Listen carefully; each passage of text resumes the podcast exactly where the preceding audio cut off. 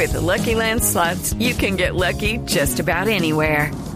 This is your captain speaking. Uh, we've got clear runway and the weather's fine, but we're just going to circle up here a while and uh, get lucky.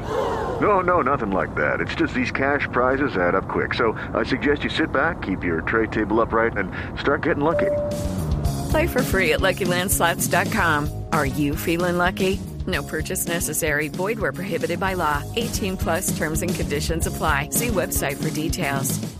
4 de la tarde, 8 minutos. Un momento de actualizar las noticias en Blue Radio, la información más importante de Colombia y el mundo a esta hora. La Fiscalía tiene en su poder información que señalaría que el pequeño Juan Sebastián Fuentes, desaparecido desde hace seis días en Soacha, estaría vivo. Los detalles con María Camila Orozco. El fiscal general de la Nación encargado Jorge Fernando Perdomo aseguró que el ente acusador tiene en su poder información que permite inferir que el menor Juan Sebastián Fuentes, quien se encuentra desaparecido hace ocho días en el municipio de Soacha, en Cundinamarca, aún se encuentra con vida. Es una información pues que estamos verificando. Nosotros guardamos las esperanzas de que eso sea así y seguiremos buscando en todos los sitios en los cuales hemos tenido alguna información que nos dice o nos sugeriría que el menor estaría con vida. No sabemos si es una información cierta. Según Perdomo, la información que ha llegado a la Fiscalía se está recibiendo con prudencia y cautela para no caer en imprecisiones por quienes quieran desviar la investigación. María Camila Orozco, Blue Radio. María Camila, gracias. Mientras tanto, la Iglesia Católica pidió una exhaustiva investigación a los uh, guerrilleros presos por delitos políticos o conexos y quienes podrían adquirir uno de los 30 indultos que otorgará el Gobierno Nacional. Catalina Vargas.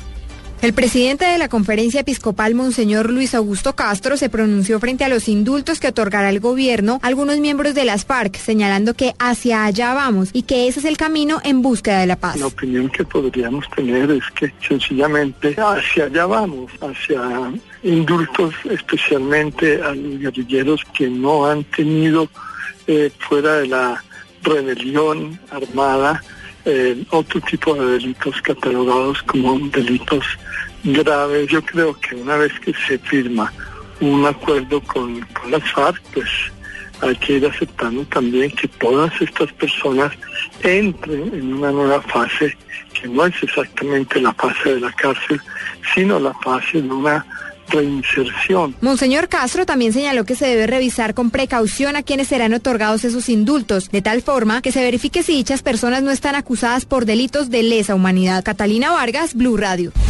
Catalina, gracias. Son las 4 de la tarde y 10 minutos. Seguimos con las noticias porque desde el Uribismo le pidieron al gobierno del presidente Santos que se pronuncie alrededor de la caída del helicóptero venezolano en territorio colombiano. Diego Monroy.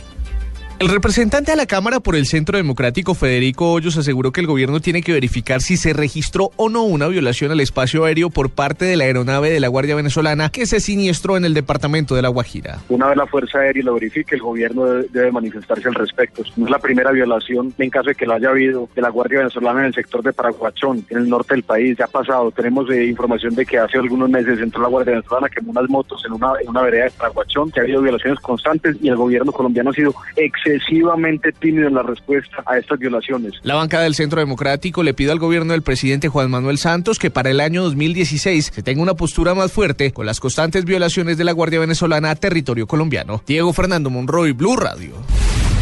4, 11 minutos, Diego, gracias. Nos vamos ahora al departamento de Antioquia. El saliente alcalde de Medellín, Aníbal Gaviria, cree que para aprobar un proceso de negociación con el ELN se deben conocer más detalles. Información uh, desde la capital antioqueña con Lina María Zapata. Si bien el alcalde de Medellín, Aníbal Gaviria, asegura que su opinión siempre ha estado a favor de los procesos de negociación que este gobierno ha emprendido, consideró que es necesario tener más información y detalles sobre el proceso de paz con el ELN. A mí todos los anuncios que se hagan en torno a avances de la paz me entusiasman y me estimulan, pero el problema es que uno no conoce los pormenores, uno no conoce lo, lo, los, los, detalles y es muy difícil pronunciarse frente a eso. O sea, frente al anuncio, pues eh, entusiasmo y positivismo, pero de tanto del tema del ELN como del tema de las FARC, pues en la medida en que tengamos más eh, y mejor información los ciudadanos vamos a poder avanzar, pronunciarnos más eh, con más conocimiento sobre esos avances. Señaló además que este proceso de negociación es necesario en la medida en la que Antioquia es una de las regiones con el mayor número de víctimas de este grupo guerrillero. En Medellín, Lina María Zapata, Blue Radio. Ina, gracias. Atención a esta noticia porque los bomberos eh, del Valle del Cauca han advertido que no tienen recursos suficientes para atender más emergencias durante la peor etapa del fenómeno del niño. La situación eh, y toda la información al respecto con Nilson Asegura la Asociación de Bomberos del Valle que la situación es preocupante porque la situación económica no les va a permitir atender los cientos de incendios forestales que se prevén durante el fenómeno del niño el presidente de la entidad, capitán de bomberos Rafael Arango. Nosotros ya lo hemos entregado todo. Justificar, por ejemplo, el departamento del Valle que no tiene recursos, que porque está en ley 550, pero otros se han podido tener recursos Hombre, a mí me parece que eso, eso conducta raya con la falta de voluntad política del gobernante que acaba de salir, el doctor Weimar Delgado. Nos dejan 22 millones de pesos para los bomberos del Valle del Cauca, ni para fortalecer el Fondo Nacional de Bomberos. En lo corrido del año en el Valle del Cauca se han registrado 3.500 incendios forestales que han afectado 12.000 hectáreas de bosques y pastizales. Desde Cali, Nilson Romo Portilla, Blue Radio.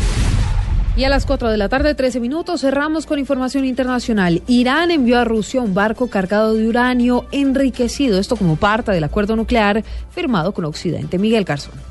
Irán envió un poco más de 11 toneladas de uranio poco enriquecido a Rusia, con lo que cumple parte de sus compromisos clave del acuerdo nuclear que firmó con las potencias occidentales el pasado mes de julio, según informó el secretario de Estado de Estados Unidos John Kerry en un comunicado. Me complace informar que hemos visto importantes señales de un significativo progreso para que Irán cumpla sus compromisos clave bajo el acuerdo nuclear, señaló el funcionario, y explicó que el envío incluye la remoción de todo el material enriquecido al 20%, que aún no estaba en forma de placas para el reactor de investigaciones de En el acuerdo señalado en julio entre Irán y el grupo de países conocido como 5 más 1, Irán se comprometió a limitar el alcance de su programa nuclear hasta un nivel en el que Estados Unidos y los países aliados tengan la seguridad de que no buscan construir una arma atómica.